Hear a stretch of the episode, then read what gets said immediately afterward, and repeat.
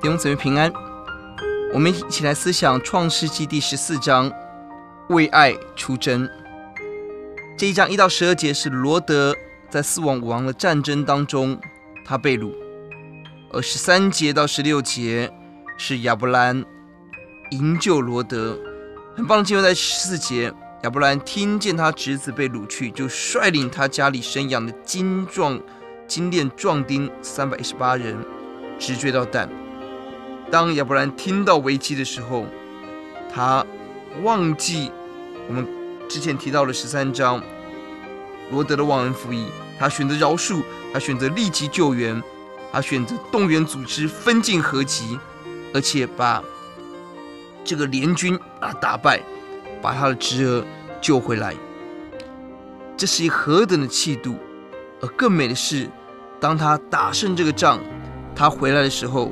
有两个王出来迎接他，看到当二十一节所多玛王跟他说：“财物你拿去。”但是亚伯兰的腰是挺直的，他说：“我向神起誓了，所有你的东西，我一根鞋带我都不拿。”他拒绝这个摆在眼前地上的财物，但他看中另外一个财物。第十八节，撒冷王麦基洗德来祝福。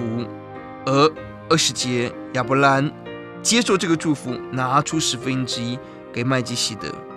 弟兄姊妹，亚伯兰有一个不一样的眼光，信心属灵的眼光，看到的是地上的财物会过去，他拒绝这个财物，他更选择的是属灵撒冷王麦基洗德给他的祝福。弟兄姊妹，呼求主帮助我们效法亚伯拉罕。第十五章第一节看到神就大大与他同在。祝福他，我们一起低头来祷告。